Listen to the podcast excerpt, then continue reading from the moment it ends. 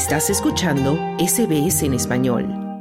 El domingo 4 de febrero, El Salvador realizará elecciones presidenciales y legislativas en las que el mandatario Nayib Bukele buscará la reelección a pesar de que la constitución lo prohíbe, pero goza de alta popularidad. El debate público está centrado en el régimen de excepción vigente desde marzo de 2022 que ha llevado a la cárcel a más de 70.000 presuntos pandilleros y ha dejado poco espacio a otros temas sin que Bukele presente nuevas propuestas. Con una grabación de menos de un minuto difundida en redes sociales, la radio y la televisión, Bukele apuntala la campaña a favor de su partido Nuevas Ideas para que mantenga la mayoría absoluta en la Asamblea Legislativa. Queremos que todos los salvadoreños puedan elegir que sigamos el camino que nos hemos trazado. Por eso les pido que voten por la bandera de Nuevas Ideas para presidente. Y es importante recordar que en esta elección también hay que votar por la Asamblea. Necesitamos que elijan diputados de nuevas ideas para que podamos mantener la mayoría calificada y seguir protegiendo los logros en seguridad. Con tan solo un diputado menos, se pone en riesgo la guerra contra las pandillas y perderíamos todo lo conquistado hasta ahora. Las encuestas en El Salvador pronostican que el presidente Nayib Bukele y su partido Nuevas Ideas arrasarán en las elecciones presidenciales y legislativas. Según el candidato a la reelección, sin la mayoría calificada no se podría aprobar el régimen de excepción, ni elegir magistrados de la Corte Suprema de Justicia, ni al fiscal general, ni profundizar la reforma judicial. La oposición podrá lograr su verdadero y único plan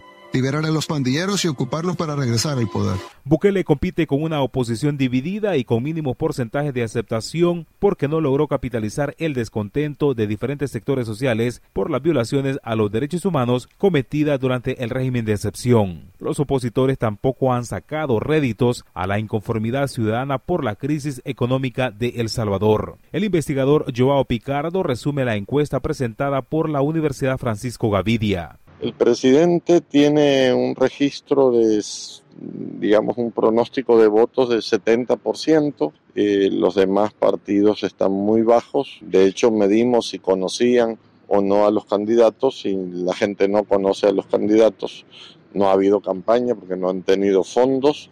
Entonces hay una ventaja muy clarísima en el caso del presidente.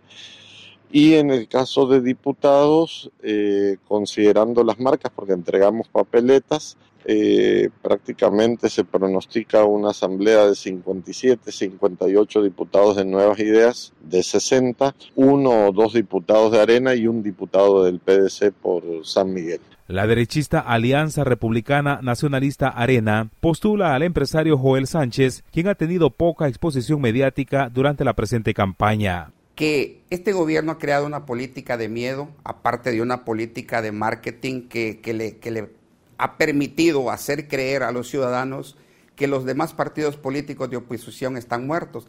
Pero eso no es cierto, porque la ciudadanía, cada vez que nosotros nos acercamos a ellos, caminamos territorio, hablamos directamente con ellos, nos expresan algo muy diferente. Nos expresan el deseo del cambio real. Nos expresan que se equivocaron, dándole el voto de confianza a este gobierno que hoy en día tenemos. Mientras el ex guerrillero Frente Farabundo Martí para la Liberación Nacional FMLN compite con Manuel Flores, quien antes fue diputado del partido de izquierda. Las dictaduras son un fracaso y no queremos nuevamente que ese sea el destino de nuestro país. Ya en 1992 salimos de ahí y no pretendemos regresar nunca más. Pese al panorama crítico de cara al próximo 4 de febrero, los partidos de oposición a Nayib Bukele cifran sus esperanzas en lograr convencer al 21% del electorado que piensa abstenerse de votar o anular su voto. Para SBS Audio informó Wilfredo Salamanca.